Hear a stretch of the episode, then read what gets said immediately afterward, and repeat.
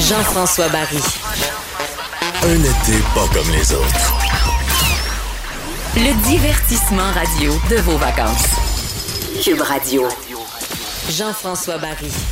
Ben oui, déjà la mi-juillet, c'est fou comme euh, ça passe vite. Mercredi 15 juillet, Jean-François Barry qui s'installe avec vous pour les deux prochaines heures. On vous a concocté une très belle émission encore une fois aujourd'hui, euh, très variée. Euh, vous allez en apprendre beaucoup. On va aller en profondeur sur certains sujets. Le temps de vous donner, comme d'habitude, le bilan du jour si vous n'êtes pas au courant. Donc, Trois décès supplémentaires aujourd'hui. Malheureusement, on est rendu à 129 personnes infectées. Donc, dans les derniers sept jours, ça fait six fois qu'on est au-dessus de 100 ou 100 et plus. Je pense qu'il y a eu une ou deux journées de 100, mais bref, on se tient dans la centaine, alors que pendant un bout de temps, on était à 60, 70. Donc, on est remonté à 129. La bonne nouvelle, c'est qu'il y a de moins en moins d'hospitalisations, donc 10 personnes de moins au, euh, dans les hôpitaux et 21 euh, personnes totales aux soins intensifs. Euh, on sait qu'à partir de, mon Dieu, j'ai pas la date, je suis désolé, mais dans les prochains jours, on va, va avoir le droit de retourner au, au, travail. Attendez, je vais vous trouver ça. Je vais vous trouver ça. On va avoir le droit de retourner au centre-ville. Cette annonce-là a été faite ce matin par le ministre du Travail, Jean Boulet. Donc, les gens vont pouvoir retourner au centre-ville. Il va avoir certaines limites, donc 25 des, de la capacité maximum pour euh, chacune des entreprises. Euh, on va prioriser, évidemment, le télétravail est encore priorisé, des gens qui doivent offrir un service à la clientèle, les gens qui ont des problèmes à travailler euh, de la maison.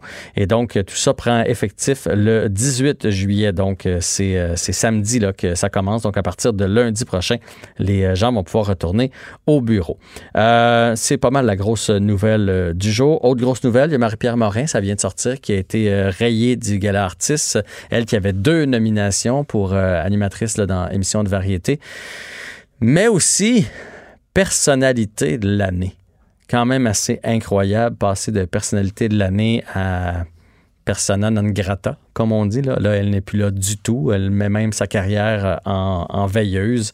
C'est toute une chute pour euh, Marie-Pierre Morin. Donc, la nouvelle qui est sortie aujourd'hui, il n'y a plus de traces de Marie-Pierre au gala artiste. J'ai deux petites nouvelles un peu plus légère à vous parler. J'ai trouvé ça aujourd'hui. J'ai trouvé ça rassurant, première des choses. J'ai trouvé ça mignon en même temps. Donc, euh, du côté de la, du Chili, on a commencé à tester des, euh, des chiens, des chiens pisteurs, dans le fond, des chiens qui peuvent détecter le virus de la COVID. On le sait, les chiens sont utilisés dans d'autres cas de virus. Euh, les chiens ont 330 millions de capteurs, euh, donc sont beaucoup plus sensibles de l'odorat que nous, 50 fois plus sensibles que l'humain.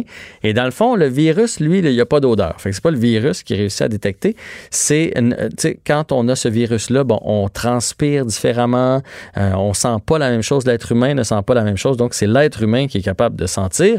Alors, je me dis qu'avec des fils de 5 heures pour tester les gens ici à Montréal, les gens qui sont allés dans les bars, ben, ça serait une bonne nouvelle. On se promène avec le chien, bang, bang, bang, bang, bang, bang. Le chien sent ça. Toi, tu l'as, toi, tu l'as pas. L'affaire est réglée. Donc, ça, c'était ma première petite euh, nouvelle plutôt euh, loufoque. Et la deuxième, euh, c'est Amazon qui vient de lancer ce, panier d'épicerie-là. ça s'appelle le Dash Cart et c'est un panier d'épicerie euh, nouveau genre qui va peut-être un jour être partout dans les épiceries. On l'a testé en Californie. Dans le fond, le panier d'épicerie, vous savez les caisses libre-service là qu'on a à l'épicerie maintenant qu'on peut nous-mêmes passer nos, nos aliments sur le scanner. Pip, pip, on met ça dans nos sacs, on paye, on n'a plus besoin de la caissière. Bien là, le panier lui-même est un peu comme un terminal.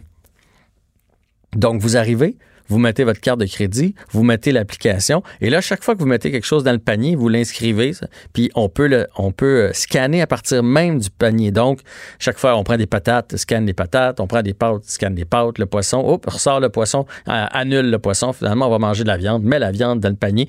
Tout ça est fait euh, avec un, écran tactile et le, même scanner que quand, quand on va au libre-service. Et ce qui est fantastique, c'est qu'on n'a pas besoin de payer par la suite. Aussitôt qu'on quitte l'épicerie, euh, le, panier le, sait et euh, la facture nous est envoyée par euh, courriel. Notre reçu est par courriel. Donc, ça va faire sauver énormément de temps et de manipulation aussi parce qu'on le sait, là, on essaie de réduire les manipulations partout à cause du virus. Fait que c'était deux petites nouvelles qui m'ont fait sourire ce matin dont je voulais vous parler.